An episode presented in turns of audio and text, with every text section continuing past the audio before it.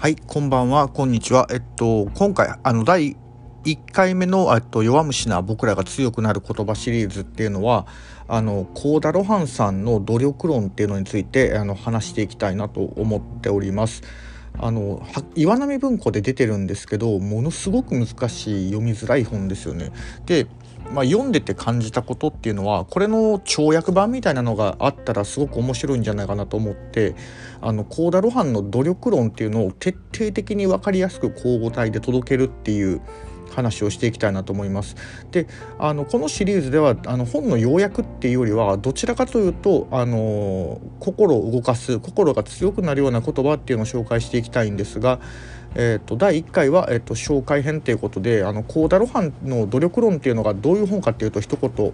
お話ししたいなと思ってます。でこれってあの一言で言うと自分の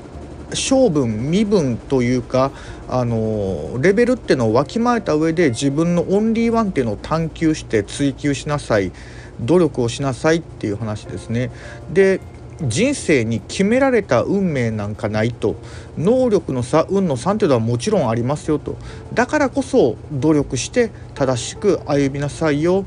努力っていうのは自然にすべきもんなんだよっていうような話ですね。その辺りの話っていうのを連続であのお話ししていきたいなと思います。では次回以降またお話しくださいあのご期待くださいませ。